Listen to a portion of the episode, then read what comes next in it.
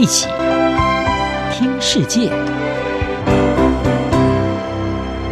欢迎来到一起听世界，请听一下中央广播电台的国际专题报道。缅甸一号发生军事政变，国际社会分感震惊，并强烈批评，同时要求军方立即释放民选领袖缅甸国务资政翁三苏基和其他被捕的政治领袖。北京第一时间的反应则显得谨慎。中国外交部发言人汪文斌在一号表示，中国正进一步了解情况。他强调，缅甸是友好邻邦，并希望缅甸各方在宪法和法律的框架下妥善处理分歧，维护政治和社会稳定。至于美国刚上任的总统拜登，在政变当天则发表声明，谴责这是对缅甸的民主转型和法治的直接攻击。并呼吁释放翁山苏姬等人。他更威胁美国会重新检视对缅甸采取制裁。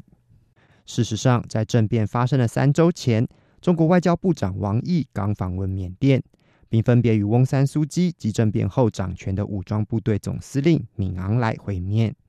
这趟访问部分的目的被认为是替在去年十一月大选胜出的翁山苏姬背书。另一方面，则是北京希望加速推动在去年中国国家主席习近平访问缅甸时，双方所承诺的发展计划。不少观察者认为，如此看来，缅甸军方领袖不太可能在没有知会北京的情况下发动政变。根据法新社报道，法国国际关系研究所亚洲中心主任尼可拉认为，政变将把缅甸进一步推向中国怀抱。缅甸内部中西方投资失衡将会加剧，不过也有人保持不同看法。美联社三号引述上海国际问题研究所南亚研究室主任赵干成的谈话，认为政变是一个不被欢迎的破坏。他说：“作为邻国，我看不到对中国有任何好处。所有中国的投资及基础建设需要一个稳定的环境，中国会担忧情势的发展。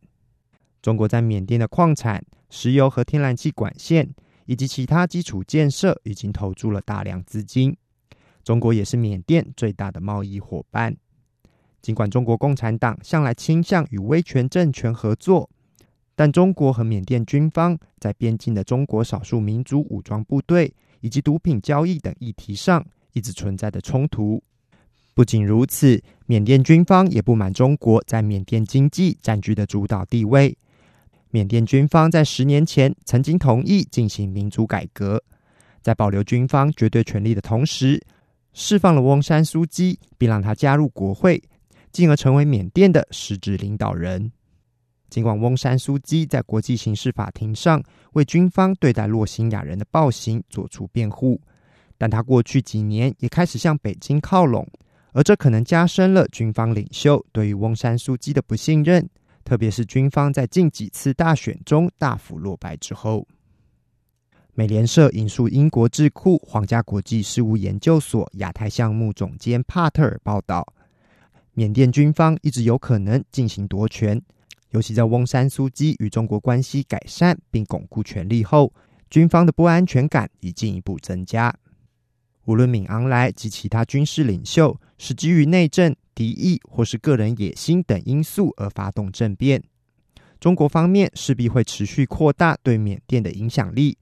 透过已经展开的大型建设，以及涉入赌场、制造业、房地产、石油管线及港口等商业项目，像是由中国财团主导、位于缅甸西北的皎漂深水港，已经在上周展开环评程序。这项建设是北京“一带一路”倡议中中缅经济走廊的一部分。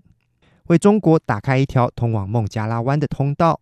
此外，中国也已经承诺在矿产、水力发电及其他基础建设上进行大量投资。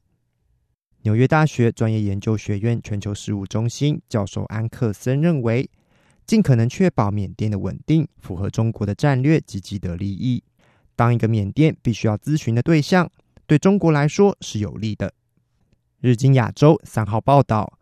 虽然美国总统拜登已扬言可能对缅甸军方祭出制裁，但拜登及其他西方国家面临的两难是：若重新制裁并孤立缅甸，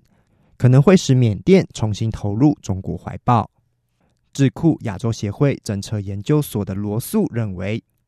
美国新政府不会接受一些偏激的现实政治论点，主张是美国怂恿政变，以避免让缅甸丢失给了中国。不过，罗素认为，